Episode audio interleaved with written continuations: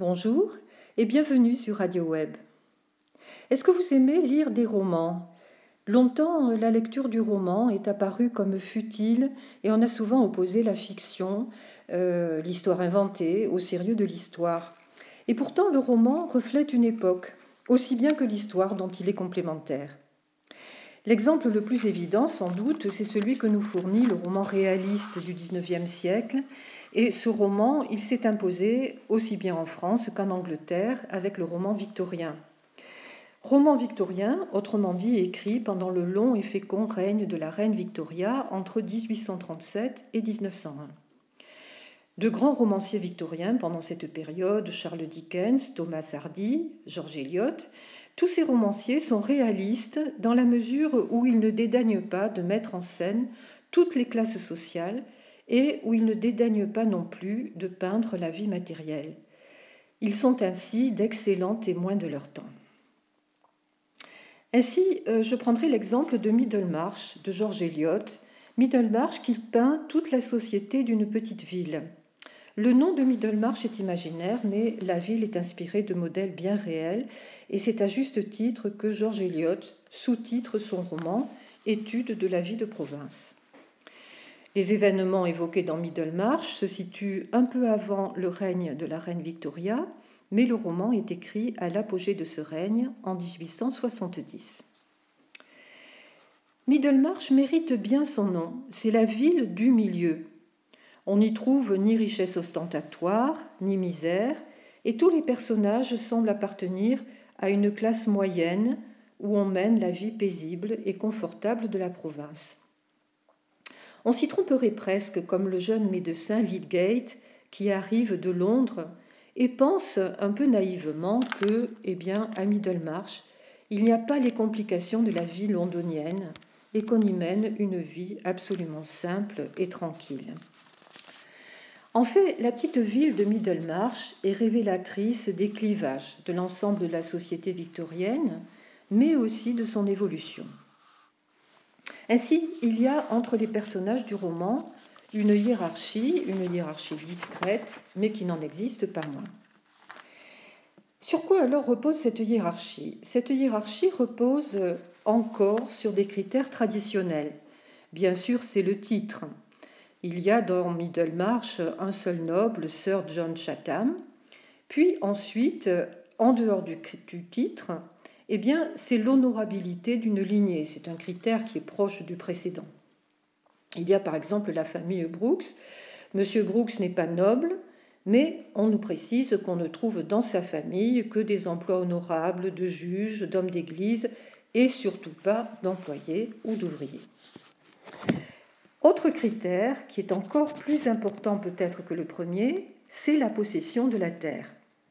Ainsi, par exemple, le banquier Bulstrode, dont les origines sociales sont très obscures, devient-il propriétaire d'un grand domaine? Brooks, on nous dit qu'il a un respectable domaine familial. Toutes les bonnes familles ont chacune leur domaine, Fréchite, Tripton, etc.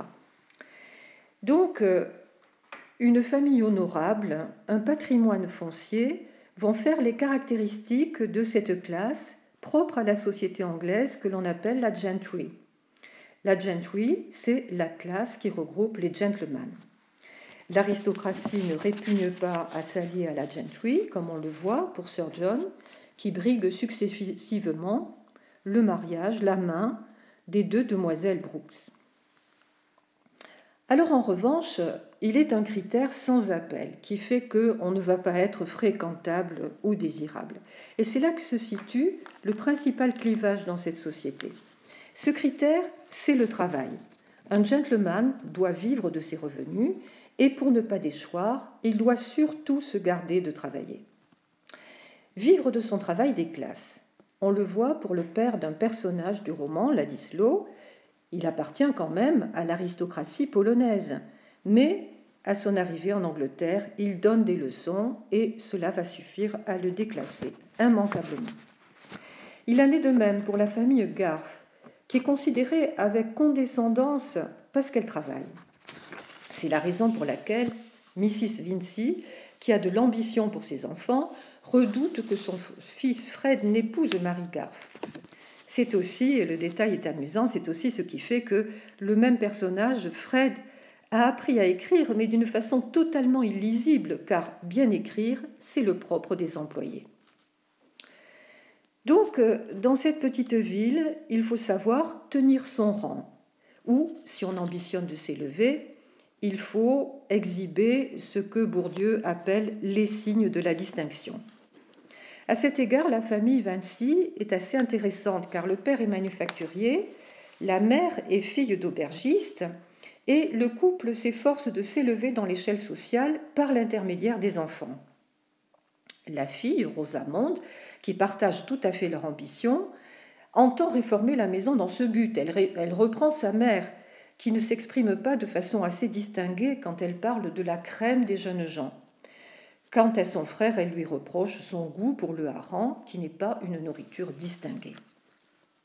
Donc Rosamond, par sa façon de s'habiller, de se conduire, est la vitrine de la respectabilité familiale. Et malheureusement pour elle, ses efforts d'élégance la trahissent. Par contraste avec elle, Dorothée porte des robes, Dorothée Brooks porte des robes extrêmement simples, mais justement, Dorothée Brooks est supérieure socialement à Rosamonde Vinci, et elle n'a pas besoin d'une élégance qui, chez Rosamonde, justement, trahit la parvenue. Donc, euh, une société qui garde des caractéristiques vraiment traditionnelles, mais qui est en train d'évoluer. Euh, par exemple, M. Vinci est manufacturier, il fait partie de la classe montante qui va contribuer à l'essor de l'industrie, et le roman évoque la construction du chemin de fer. Le destin de Fred, que j'ai déjà cité, est tout à fait révélateur.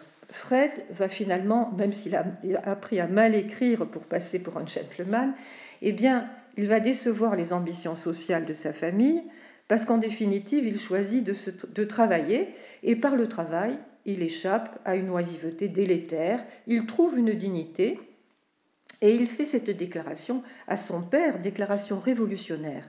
Je cite, je crois que je pourrais rester gentleman dans le travail que j'entreprends tout autant que si j'étais devenu vicaire.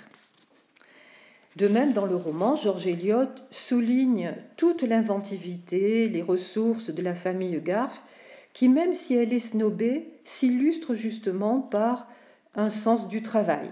Et euh, un joli tableau, une jolie petite description, elle nous montre Madame Garf, qui est capable de manier aussi bien le rouleau à pâtisserie que les imparfaits du subjonctif.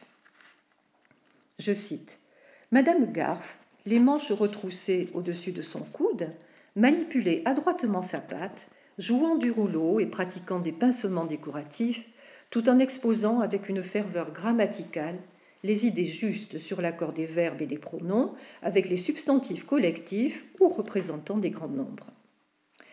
Cette évolution, évidemment, il faut qu'elle se concrétise par un changement politique.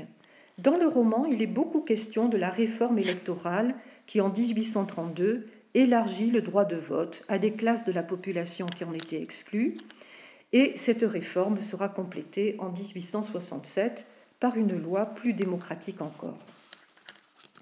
Autre changement, le choléra de 1832, il en est aussi question dans Middlemarch, a montré l'importance de l'hygiène donc les projets de Dorothée pour améliorer les conditions de vie sur le domaine de son oncle sont tout à fait dans l'air du temps.